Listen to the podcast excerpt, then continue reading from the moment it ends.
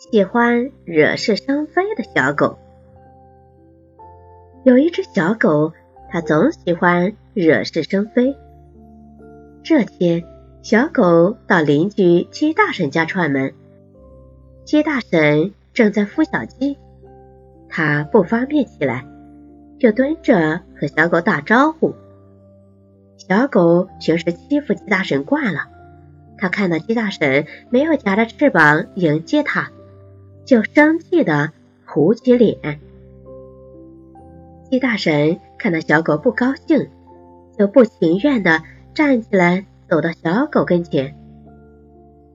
我我我正在孵小鸡呢，得罪了。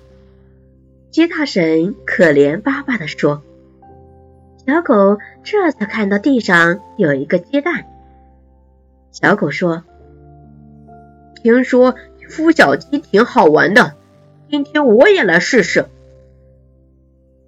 说着就往鸡蛋走去。不行不行！鸡大婶连忙拦在小狗前面。走开，不然我对你不客气！小狗蛮不讲理的说。鸡大婶眼见自己拦不住小狗，只好走开了。小狗得意的走在鸡蛋跟前，一下坐了下去。谁知道鸡蛋一下子滚到了旁边，小狗扑了个空。